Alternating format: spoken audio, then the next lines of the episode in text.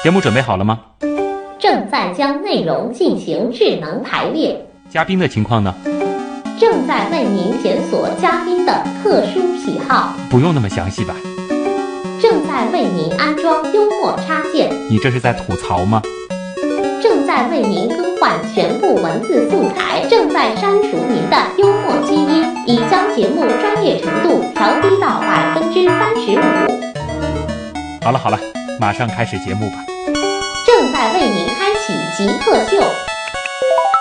欢迎各位来到上海新闻广播科学魔方东广新闻台第一财经广播极客秀二零一六年度广播科学盛典之风云风向风暴活动的特别节目现场。那么在二零一五年初的时候呢，极客秀诞生了，这是一档广播科普人物的访谈节目。那么在过去的这两年的时间里呢，极客秀其实是从第一期一直录制到了第一百期。那么到现在呢，其实已经是一百零几期了。而这两年的时间，一百期的节目呢，其实它也逐渐逐渐在互联网上成为了一档具有品牌影响力的节目。现在的这个总播放量呢，最新的统计是达到了四百万次。而很高兴的一点就是，搜索“极客秀”这三个关键词，在一些搜索引擎，我们极客秀节目的。一些品牌的这个露出已经是搜索排名第一了，这些也是离不开各位专家的支持以及广大粉丝对我们的这个支持啊。那么在百位极客嘉宾当中呢，其实我们涵盖的面也非常的广，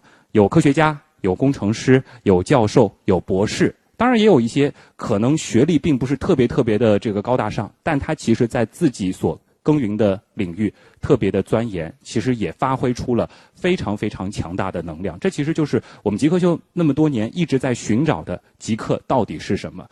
很多的嘉宾其实也都回答过这个问题。我们曾经也做过这样一个宣传片。那么，其实我们现在逐渐逐渐知道了极客到底意味着什么。其实就是人群当中的那些愿意为自己所热爱的事情而耕耘付出，最终迸发出能量，甚至改变这个社会的人。那么在二零一七年的元旦的时候呢，极客秀也是迎来了第一百期节目。可以说，在过去的一年里，极客秀我们是和大家一起细数科学风云；而在崭新的二零一七年，我们也将带着大家继续去展望科学的风向。所以，今天在一个和风特别相关的地方——上海气象博物馆，我们就会以风云、风向、风暴为题，展开一系列的与科学有关的风云、风向、风暴探讨。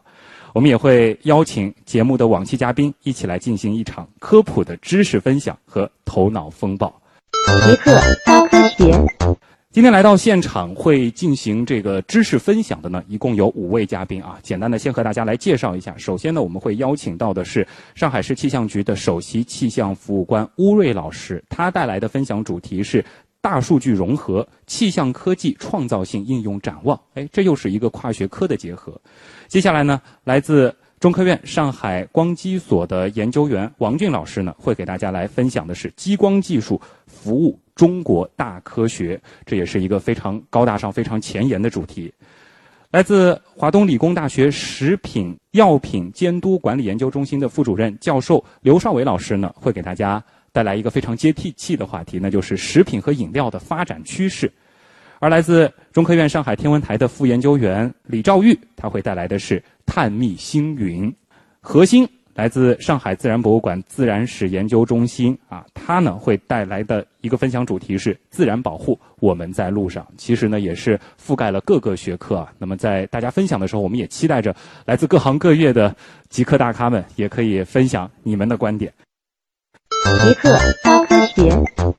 那么，首先呢，我们就掌声有请来自上海市气象局的首席气象服务官乌瑞老师带来他的分享，主题是大数据融合气象科技创造性应用展望。欢迎。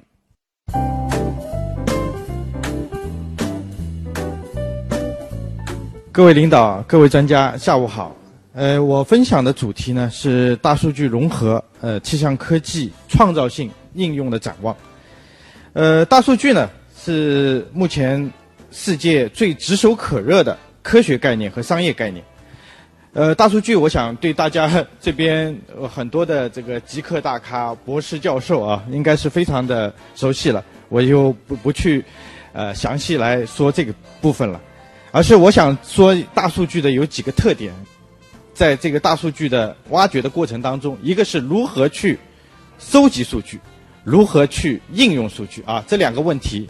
其实在科学领域啊，我想，比如说像天文学啊，呃，食品安全啊，包括我们讲的生态学，可能都是每天都要遇到的啊。但是可能现在随着我们讲的超级计算机啊，已经越来越没有优势了啊。包括我们的这个云计算已经达到了一定的程度以后啊，我们其实老百姓，包括一些爱好者，也可以，包括一些小的或者大的公司啊，都可以通过大数据来创造他们的，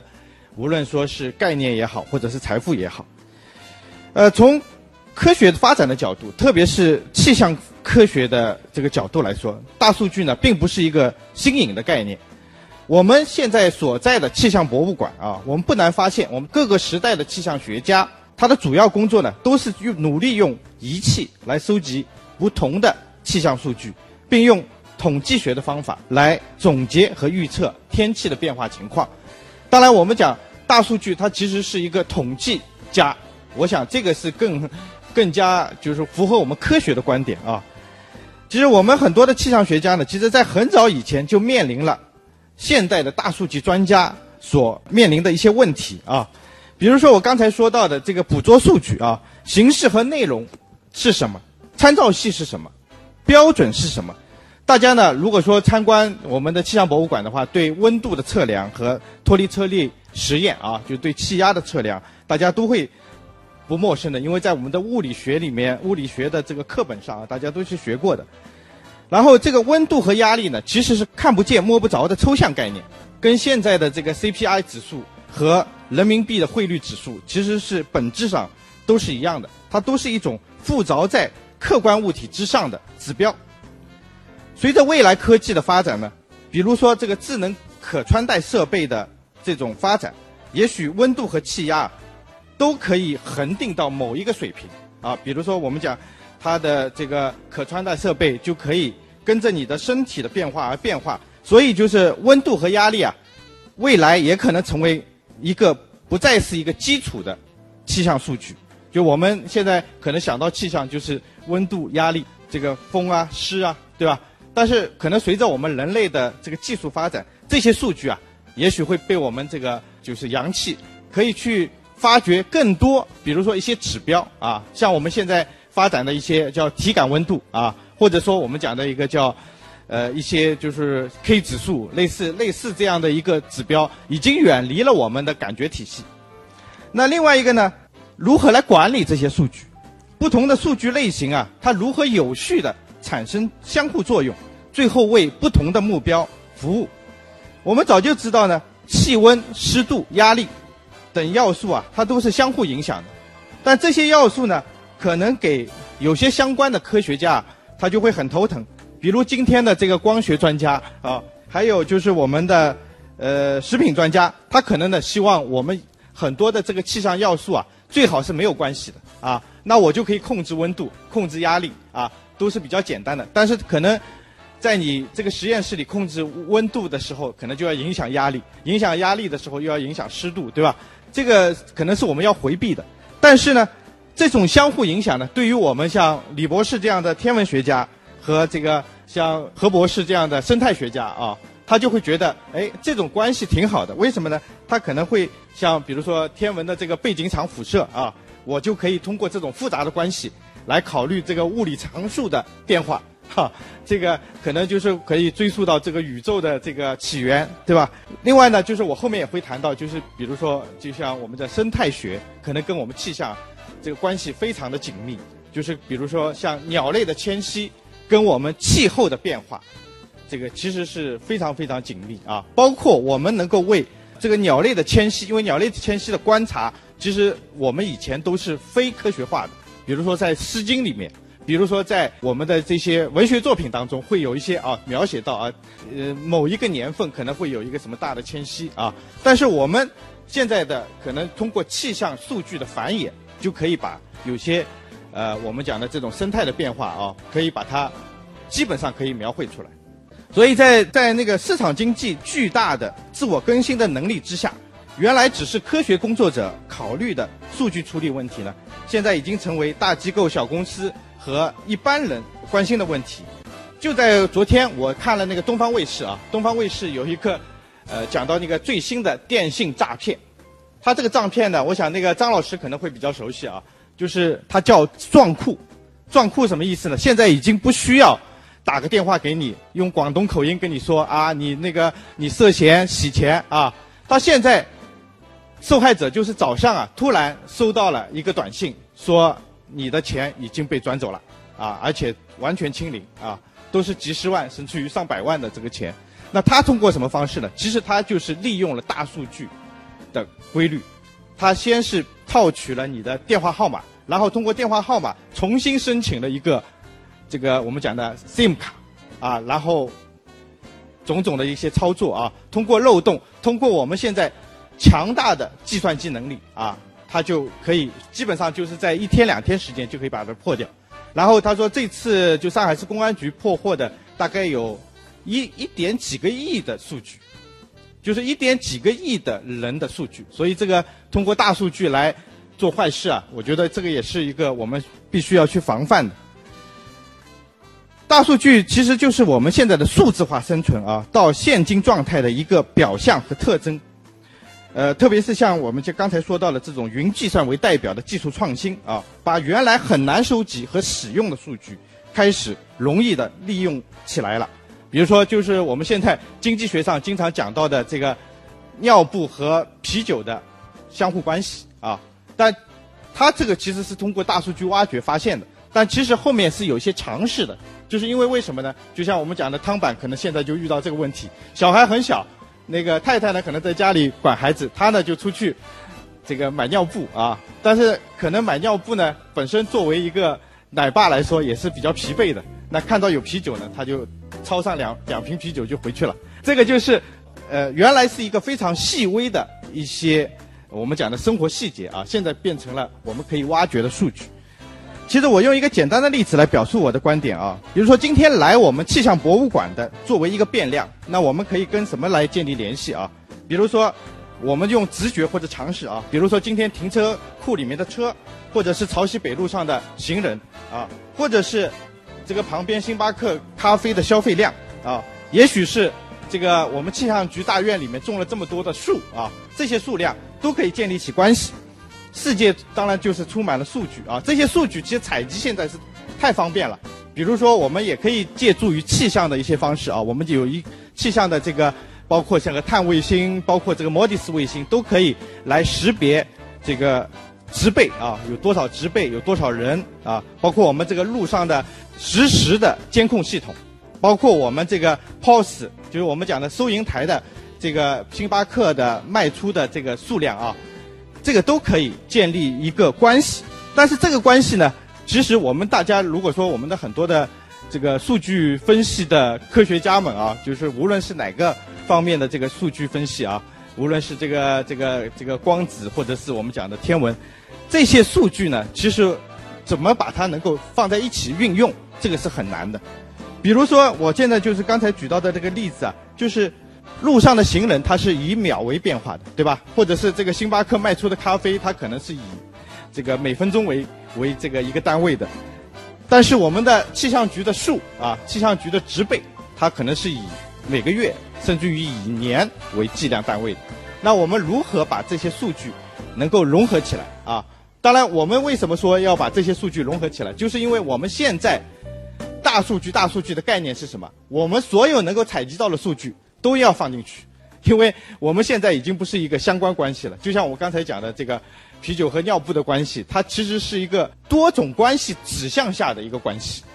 所以在这样一个情况下呢，我想呢，就是气象其实为为什么气象科技可以助力，或者说能帮助大家来进行这个数据的统计，就是因为我们一开始面临的就是这样一些非常不规整的数据啊。我给大家简单举一个呃例子，就是我们即使是同样类型的数据，在一个比较复杂的系统里面计算的时候，这个误差只要它有一个小的误差，可能它就会酿成一个巨大的一个灾难啊！无论是说我们讲的这个最后的数据结果是错误的，或者说整个系统可能就是面临的就是分母为零了，对吧？那这个整个这个程序你们就崩溃了。那我们可能作为这个，可能我们很多其他科学，它相对来说这个数据分析上面，也许它不一定会形成这么大的系统。但是我们从气象的角度来说，我们每天都面临着这么一个结果，因为我们的数据实在太多了啊。从计算机发明开始，我们的这个海量数据，无论说是海量的类型还是海量的数量，可能我们每天都要去面对的。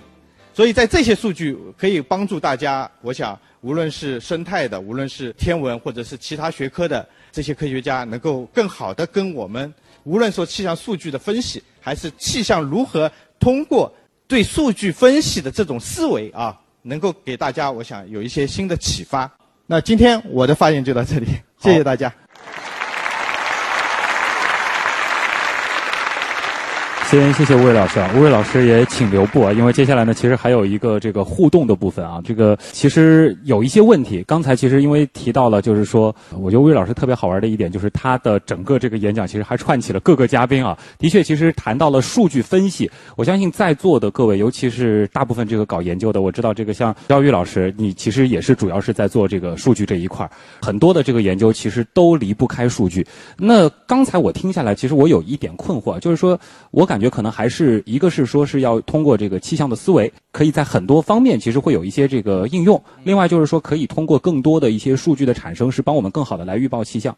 那现在的问题是主要集中在了我们的传感器还不够多呢，还是说我们处理数据的能力还不够强呢？其实这里面呢，其实还是牵涉到一个比较终极的问题，比较哲学的问题。大家可能也遇到过一个叫可计算的问题，在我们气象上呢，被称为叫可预测的问题，就是人类就是如果我们的这个就是可穿戴设备，包括我们现在手机都可以去测量温度啊、湿度啊、高度啊，对吧？就类似这样的，就这么多的测量数据，有没有可能使我们的这个预测更为准确？其实不是，它会到达一定的量级，就可能这个准就是你你再加多少数据，除非你数据处理的思维发生改变，否则是不可能的。就是它的这个可计算性是可以被逼近的，就不可能被超越。嗯，就又涉及到了那个关于数学需要被颠覆的问题，才有可能越过这个瓶颈。好，这里呢也再次感谢吴瑞老师带来的分享，谢谢你。极客高科学。接下来带来的这个分享呢，就非常的接地气了啊！我们每个人其实现在大家都在这个喝饮料啊，可能中午也都吃了食品，这是必须的，对吧？我们欢迎的是来自华东理工大学的刘少伟教授，他带来的分享主题是食品和饮料的发展趋势，欢迎。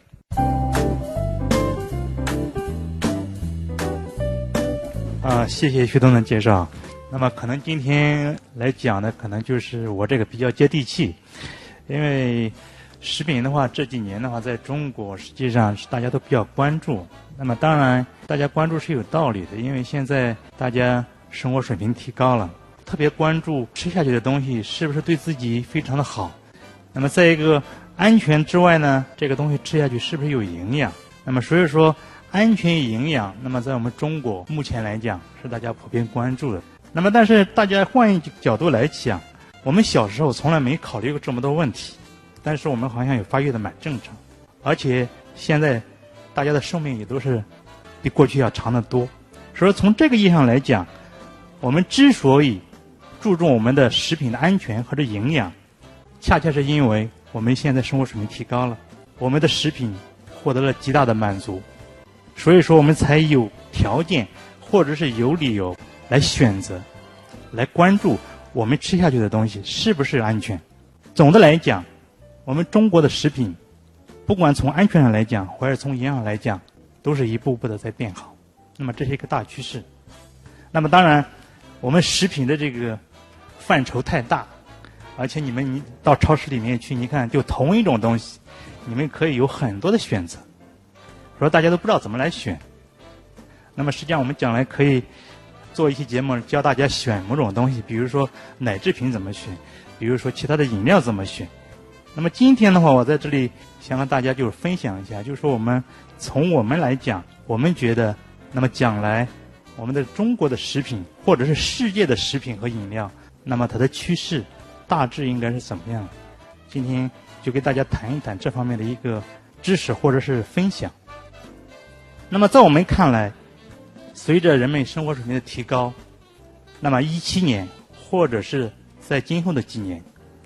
那么第一个趋势，那么是传统食品的回归。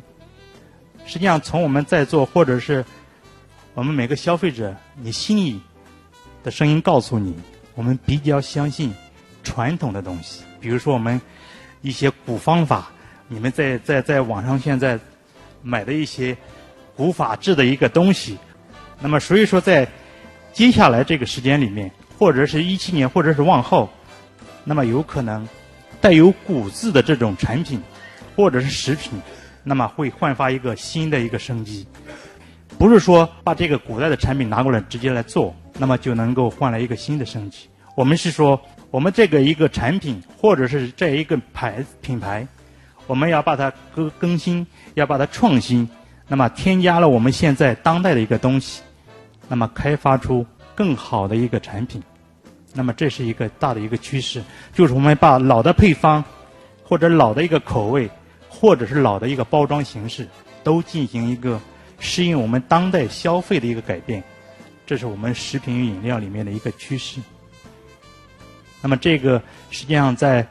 呃一六年已经有这种趋势，那么一七年可能这方面的产品会更加多一点。那么再一个就是植物之力这方面，那么植物之力意味着什么？就是说我们大家现在。比较关注健康，我们现在都在想，我吃的安全了，那么吃下去的是不是对我的身体有健康？所以说，大家都觉得自己现在吃的肥的东西太多了，我们都长胖，我们都像国外的人一样，我们现在长的都是脂肪比较多，都有脂肪肝。所以说，我们现在基本上很多家庭都在偏向于植物源的一个食品，就是说。用植物作为原料，或者是用植物的一些功能成分，那么做的或者加工的一些食品，在一七年或者是在将来的几年之内，那么有很好的一个发展趋势。就是说，我们大家现在越来越注意到植物做的一些产品，那么对我们的身体会更加的有利。做这类食品的一个厂家或者是企业，那么可能会有一个好的发展，在一七年。那么再一个趋势就是说，我们过去被扔掉的一个东西，或者被扔掉的一个边角料，那么在一七年或者在将来的一个食品工业里面，你会突然发现，我们有很多的过去扔掉的人为不能吃的东西，都会回到我们的一个食品中。过去我们觉得。全世界的食品浪费是非常惊人的。那么，虽然说我们有很多的一个饥饿人群没有吃的东西，但是我们有的吃的人的群，这个中间我们每年浪费大量的粮食或者大量的食品，而且我们在加工的过程里面会发现，我们扔掉了很多很多可以作为食品的原料。所以说，在一七年或者是在往后的几年里面。在你原来扔掉的很多的边角料的一个原料中间，我们会把它用拿过来做成一个食品，所以说这个也是将来的一个趋势。那么再一个，就是我们现在的生活节奏越来越快，我们现在每天都很忙，所以说方便食品或者是节省时间的食品，那么会越来越多，也成为一个趋势。实际上，我们中国，你到超市里看，我们的半成品。特别少，那么当然大家都到过国外，你到国外的一个超市里面去，你会发现，他们的超市里面有很多的半成品，你拿回家去，几几分钟就好。但是我们中国人实际上花在吃上面的时间，每天要几个小时，这个大家都都可以感觉到。比如说你每天你家庭主妇回家，七点回到家，你还要做一个小时的饭菜，不管你再简单，然后还要再洗碗等等。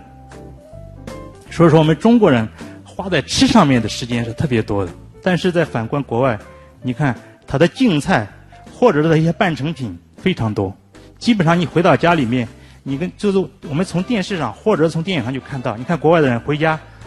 几分钟就可以搞搞好一顿饭。所以说，在我们中国或者是全球，那么方便食品或者是半加工的成品，那么这是一个大的趋势。那么我们中国在这方面的企业。那么也会越来越多。特别是城市的节奏越来越快，我们的时间成本越来越高。实际上，现在在上海，那么有很多年轻的家庭，他们就不愿意花时间在做饭上面，他们基本上就到外面吃。当然，现在外面吃的可能是不是特别健康，但是他觉得他花那么多时间放在做饭上面，他觉得时间成本太高了，不值得。所以说，在将来我们的食品方面。那么节省时间的成品或者是产品会越来越多，这是一个趋势。那么再一个，就是我们现在，特别是像我们上海，加班的人越来越多，而且大家都觉得我晚上吃东西好像对身体不好，而且我有可能会失眠，有各种各样的问题。那么说说一七年以及以后的几年，食品的一个趋势就是。有可能夜间的这种专门的食品，那么可能会有一个大的趋势。你经常熬夜，比如说我们做新闻的，那么经常熬夜写稿子或者是做节目，那么我又怕胖，那么有没有些专门的食品？那么对这一类人群，或者是你晚上休息不好，那么有没有一种食品可以让你睡眠更好一点？那么这个都是接下来的一个趋势。所以说，食品发展非常快，而且食品的门类特别的多。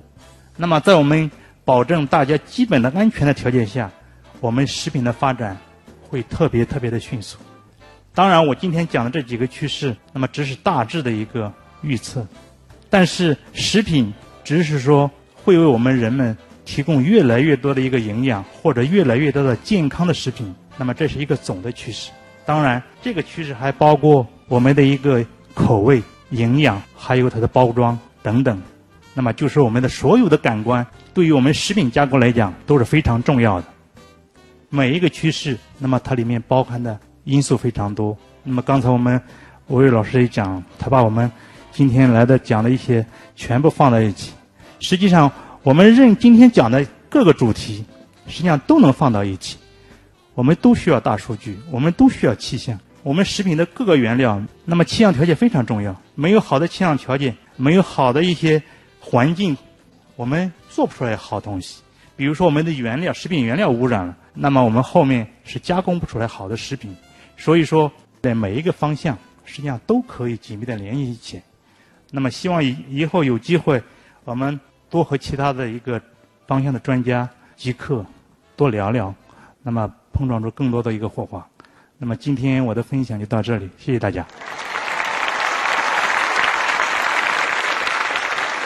就是关于说到吃，无论是我做媒体的，还是各位搞科研的，都是我们这个工作的原动力，对不对？没有他们，我们没有办法继续我们在这个地球上的生活。呃，我刚注意到现场有一位嘉宾，其实也是我们在座的唯一一位女极客。啊，来自上海天文台的左文文，啊，左文文博士非常非常的认真啊，又是在记录，又是在频频点头。我们先来看看他有什么样的问题。嗯，我觉得那个刘老师讲的非常的贴近生活，尤其是提到了这个接地气是吧？对，尤其是后面提到这个，比如说方便食品的流行化。那比如说我们办公室这个汤板，他就是果断这个追求这个流行趋势啊，现在经常晚上这个。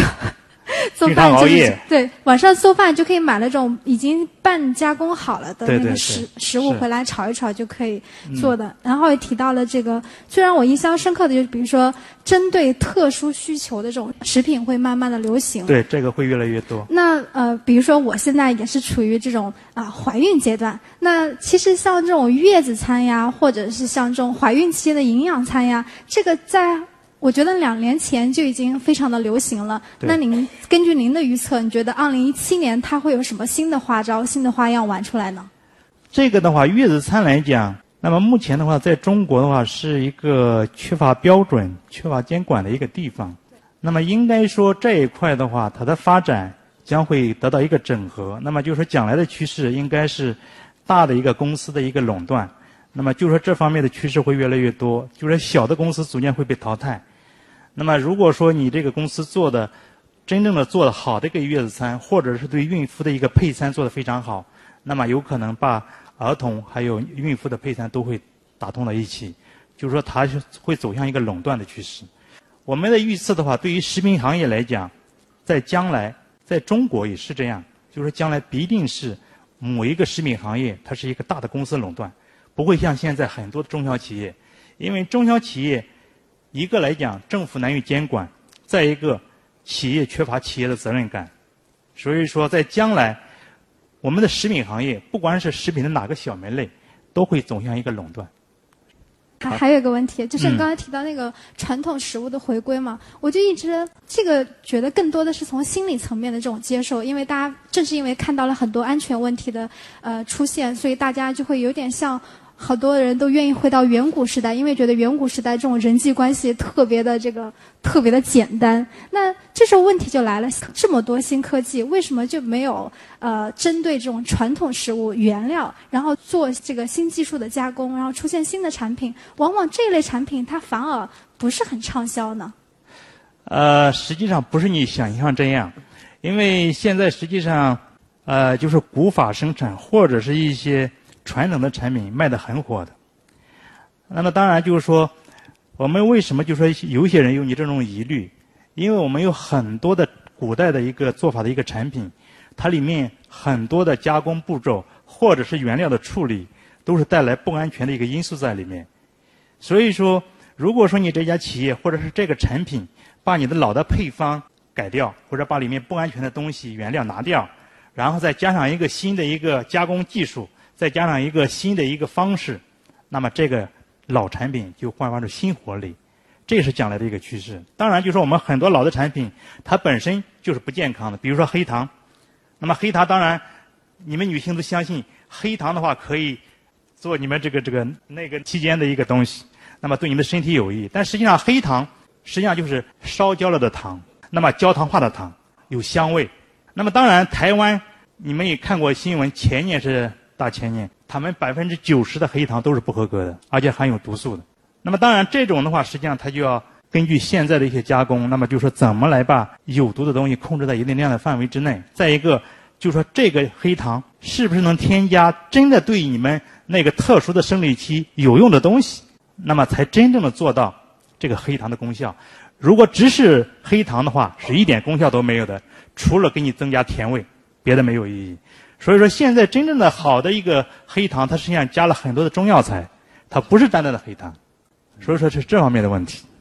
好，我们来听听看张文强教授。谢谢刘老师，刘老师娓娓道来啊，我觉得讲得非常好。刚才我们吴老师从从电视上经常看到，那我是做互联网行业的哈，我们可能比较我比较关心。我们知道互联网行业对很多传统行业影响比较大啊，对，或者说我们人工智能对有些很多职业我们也产生了这个影响。但是反过头来，我们从来说没有说互联网对我们整个的这一个饮食和。食品这一块造成非常大的这个冲击，您这边是这方面的那个专家，您觉得哈，这个是从食品行业也好，或者是从营养这一个行业也好的话，跟互联网之间的话，他们有一些什么样的这个关系呢？或者说未来从行业发展这个层面上来说的话，讲就是这样啊，因为这个我们中国嘛，现在提这个互联网加，实际上我们行业我们觉得啊，我们应该说是某某加互联网，互联网它本来就是个工具，我们现在是互联网加。把所有的行业都在都在互联网的后面，以互联网为主，这是错误的。比如说，我们的食品应该是某某食品加互联网，我们的某种食品加上互联网，运用互联网的技术，那么来做一些东西，这个是对我们的产业有益。那么在将来的话，这个方面的一个趋势，那么肯定是大的食品企业，那么用互联网的技术对它的生产或者是对它的一个销售，那么做一个辅助支持。不可能是一个大的互联网企业把食品企业蹲掉，这个是不可能的。就是将来肯定是我们的食品行业利用互联网的技术来改善我们整个的一个食品链的问题。比如说，我们可以用互联网技术来做物联网，或者是知道让让每个消费者知道我怎么加工的，这个原料是怎么生长的，就是你完全可以监控这个原料的生长。然后我们生产加工的过程，你可以通过物联网来看到。那么这样，你对整个我们的食品链，那么就有清晰的认识。那么你对这个品牌或者对这个产品，就能做到非常的放心、安全、营养，你都可以知道。那么这是将来的一个发展趋势。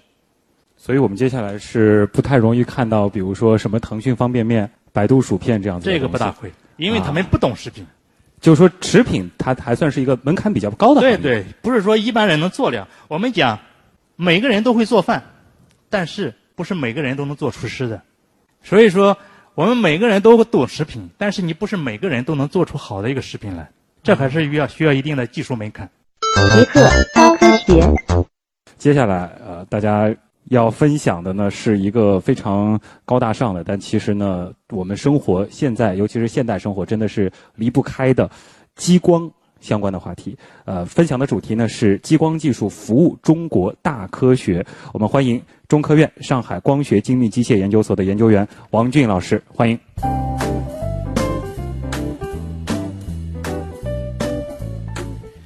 好，呃，感谢旭东，呃，也。非常高兴认识在座的各位老师。呃，下面我分享一下，就是这个激光技术和我们中国的这个大科学之间的一些关系。但这个关系呢，也是呃有好几个小的故事，我把它串起来。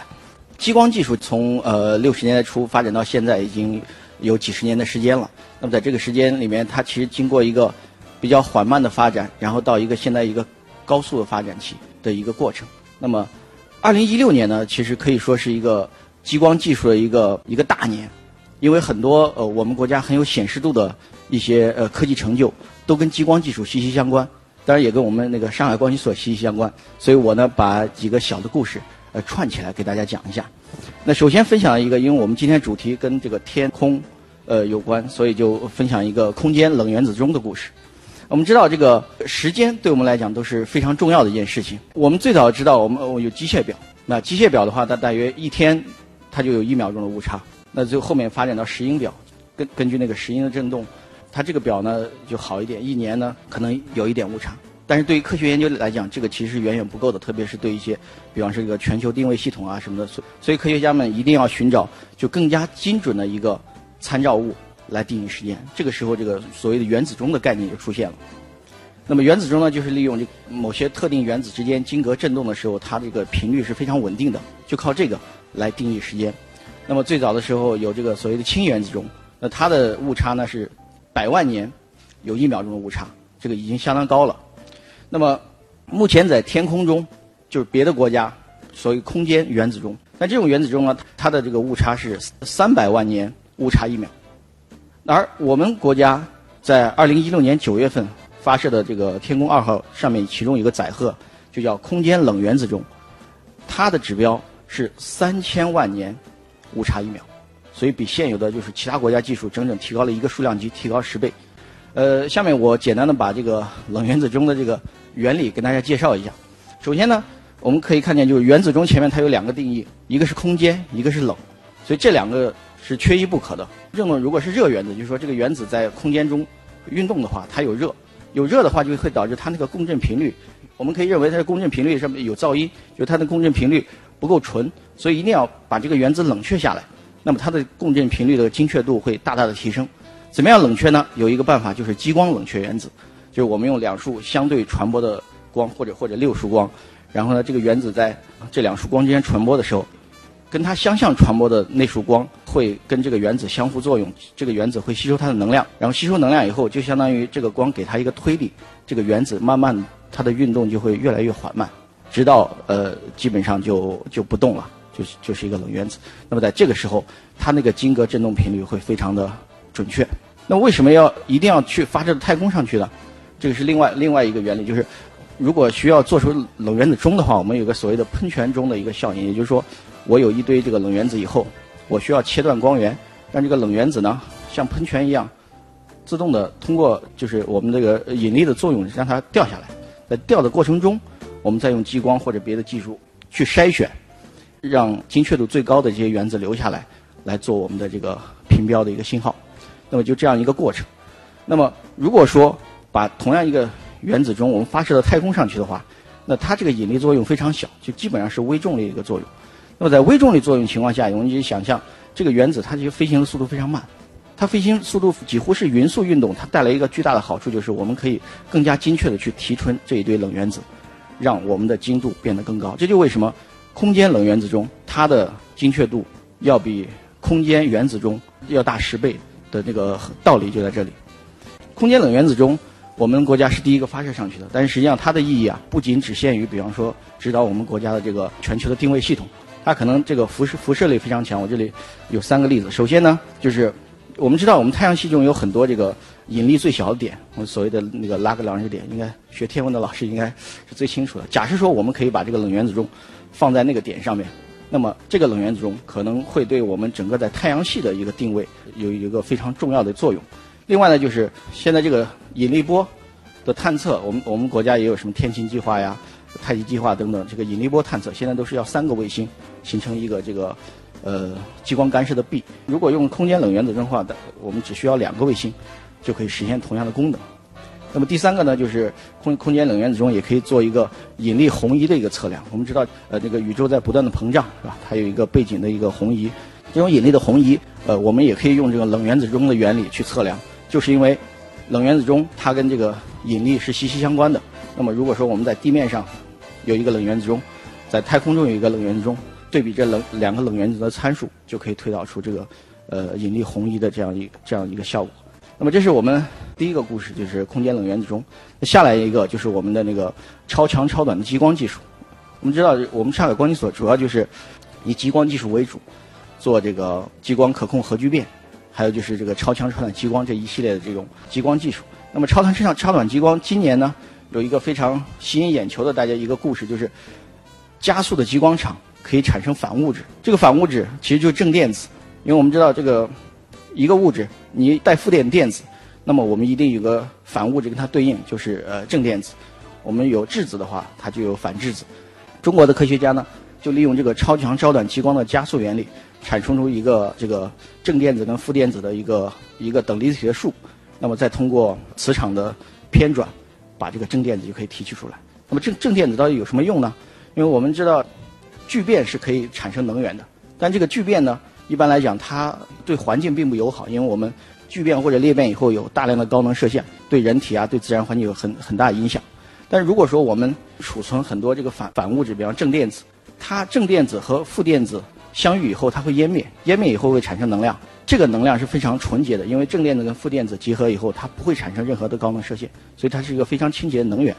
那么，我们上海光机所在那个超前超短激光技术产生反物质这个里面也入选了上海十大科技事件，也入选了我们两院院士评选的二零一六年度呃十大科技进展的新闻。所以这些也就是一些所所谓的社会影响，就是我们呃之前不太清楚。这个我们做激光的人在做什么？那么现在就是通过这样的一个故事，可以让大家更多的去了解上海光机所在做什么。很多时候，我们呃激光技术能在二零一六年有一个大的爆发，也证明就是我们科学家们在做这件事情的时候，他除了科学上的贡献以外，更重要的，我觉得是体现我们中国科学家他的一个精神，能够持之以恒，把一件事情做到极致，做到最好，做到世界第一。好，谢谢王军老师非常精彩的分享啊！一下子意识到我们身边那么多的高大上的研究成果，其实它都离不开激光。因为在场今天其实搞研究的专家特别多啊。呃，做个小调查好不好？大家有多少人在平时的工作当中是会用到激光或者是激光相关的技术的？张文强老师、陈诚老师，啊，这个 天文台的各位啊，这个其实也都是用到的。我们先来看看吧，就是说大家。自己的这个研究，或者说和这个激光有一些怎样的这个交集啊？张文强老师，我们在做那个家庭服务机器人。那我们在室外的时候的话，我们用用到你比如说无人驾驶啊，我们都是用到这种激光来测距仪。但是我们在室内呢，我们就非常谨慎哈。两个因素，那么一个因素是我们说激光测距仪啊，它那个价格比较贵。那么另外一个，我们也觉得它对老百姓的这个安全啊。身体这个健康这一块有没有影响啊？是这样啊，我有一个感受啊，就是特别做基础科研，呃，包括做工程，有一个最大感受就是老天爷给我们一个好东西的时候，他不会说是完全把这个东西就那么好的交给你直接能用，他总是有一些不好的地方。所以这是为什么？其实做科研很多时候它就是做一个平衡，特别也做工程一样，就是性能上面这个性能好，那个性能差，我要把它补足，然后做一个平衡。那实际上，我那个张老师刚才说这个，其实也是一个平衡的问题。呃，目前这个激光测距我不太清楚，它是可见光还是近红外。如果说呃涉及到这个人眼安全，比方说小小朋友他不小心动这个东西，人眼安全的话，呃，就是这种激光测距、激光雷达可以做到这个近红外波段可能会好一点，因为近红外波段它对人眼是安全的。但是呃，从成本上来讲的话，我就不太清楚了。这个近红外波段的激光器它是不是呃要比可见光的昂贵或者怎么样？这个就是说，所以它是一个博弈的关系，就是我们可能可以用到一个更好的东西，可是它的价格可能上去了，所以我们不得不退而求其次，用一个价格比较低廉的一个激光器来做这个事情。可见光这一块，我们大多数是用视觉啊，用摄像头这一个层面上来捕捉一些信息。那么红外呢，我们也用。这个红外的这个探测仪的话，它非常便宜哈，那个但是呢，肯定是没有那个激光。探测的出来那个精度要更高，我同意您刚才提到。您说红外可是那个红外的红外波是吧？对。哦，不不是激光啊，不是激光。哦，那如果这样的话，可以尝试这个红外激光光源做这个激光雷达。红外激光探测源这个东西现在也比较普及了吗？据我了解，好像现在呃激光雷达可能还是可见光的多一点。可见光的。对，因为它不是在民用上面，嗯，它可能在战机上啊什么的，那个激光雷达它可以是可见光的。但是呃，红外激光可能有一个问题，就是它的探测装置会比可见光的要贵很多。但是红外光它有也有优势，因为人看不见，所以你不会带来整个群体的恐慌。不像比方说有一个一台机器，它发射一束绿光出去，是吧？大家看见肯定会恐慌的。好，嗯，那我们再来听听看天文界。我记得我认识这个汤海明老师，在很早的时候，他那时候就给我拿出了一支纸芯笔。那时候好像也跟王老师分享过，就是他说这个纸芯笔这个激光不一样，它来自于光机所。呃，这个作为随身会带这个激光装置的这个专家，我们来听听看汤海明老师。我们平时用的那个激光，可能精度要求可能不像那个就是一般的测距啊什么的那么高。但是我知道天文台这边其实有大功率的一个激光装置，专门用于测量就是我们呃地面到我们的卫星或者到月球之间的点对点距离的。就包括我记得是神舟四号那时候好像就是上面就是装靶标的，然后地面激光打上去以后来测量它和海平面之间的距离。对。当时是好像是那误差是厘米高度计。对对对，激光高度计。激光高度计。对。然后现在我我记得好像也有一些那个卫星上面装置是可以是点对点就互相进行测量的。嗯，这种类似的这种产品，未来是不是有往民用方向去发展的？嗯，我们的这个天空的一些高科技产品，它要转向民用的话，这里面可能涉及到一个成本问题。那么现在来讲，就是我们比方说这个冷原子钟，或者说这种呃激光测距仪，这个东西呢，它是比方说我就做一台真正使用的，做做一台备用的，可能再有一台样机，它基本上就是这样几台激光器。我觉得有个比喻啊，不知道恰当不恰当，就是我们国家现在研制这一类型的激光器，就有点像我们古代烧官窑，呃，成本当然是记的，但是没有那么考量成本，就是我们一定要做最完美的东西，在这中间如果出现呃瑕疵的话，我们就可能就要重新调整设计方案，把它做得最好。所以这个时候，这些设备的成本其实相对来说还是还是比较高的。那么如果像走向民用的话，刚才您举的这几个民用的例子，我觉得。它的那个要求其实不像那个空间的要求那么高，所以我觉得只要有人愿意做的话，经过几年以后，我相信我们国家也是愿意把这些呃高科技产品慢慢的往民用方面推的。是不是更关键的还是我们在造这些特别精密的高精尖的装置的这个过程当中，我们所延伸出来的一些技术，这些技术可能会有利于一些民用设备的这个完善。对对对对。好，我们来听一下这一位，这位。做光子晶体啊，这个听上去就和激光好像关系挺近的。呃，王老师你好，呃，是这样子的，我平时做那个晶体的时候，会利用激光打到晶体上，看它的衍射，从而判断晶体的晶型啊，还有它的这个晶面。但是啊，我当我去采购这一些激光元件的时候，我发现非常容易得到，然后网上一些商城啊什么，我们知道这个波长越长的话，它的能量就越低。从最早的这种红光的激光笔到现在。绿光甚至紫光，都都可以轻而易举的获得。那我觉得没有很好的限制的话，这对人们的这种安全啊，会造成很大的隐患。嗯，您觉得呢？是的，是的。嗯，因为我们波长越短的话，它光子能量越高。这为什么？比方说，我们看这个红色激光笔的话，眼睛还可以；如果是绿色激光笔，它能量比较高的话，你会感觉刺眼；如果紫色的话，你可能就更更加受不了。对对。因为光子能量太高，所以这里面就涉及到一个呃激光防护的问题。这个其实你问到我的这个本行工作了，因为我的其中一方面工作就是研究这个呃用这个先进的纳米材料来做一个所谓的激光防护。激光防护概念是这样的，就是它不像普通的这个，比方说我有一个光学窗口，那么普通的光学窗口激光强度越强，它透过越高，这样的话可能会损伤我们的眼睛。所以呢，有一种叫这个光线幅的一种材料，这个材料有个非线性吸收的特点，就意味着如果我输出的光强弱的话，它保持高透，就是这个光可以全部过去。但是如果一不小心你输出入射的这个光强突然间增大的话，它这个材料本身有一个非线性的吸收，它可以大量的把这个光吸收掉，也就相当于过滤掉，出了这个窗口的光依然保持一个比较低的水平。这个是我们也正在研究的一个东西，就相当于如果比方说在我们以后在一些民用的设备上面，如果有这样的一个所谓的呃光线服器的话，就可以很很好的把出射的光压制到一个安全的水平。谢谢。呃，另外我想呃请教一个比较外行的小问题啊，因为我们现在能够看到的市面上的一些设备，它的波长都是固定的，那么有没有可能做到动态的？哦，可以。现在当然这种这种呃可变光的，一般在实验室里比较常见一点。然后我们的就是光参量放大或者增光参量那个呃振荡器是可以可以调调节波长，里面主要是有非线性晶体，可以调节激光的频率。那么另外一个呃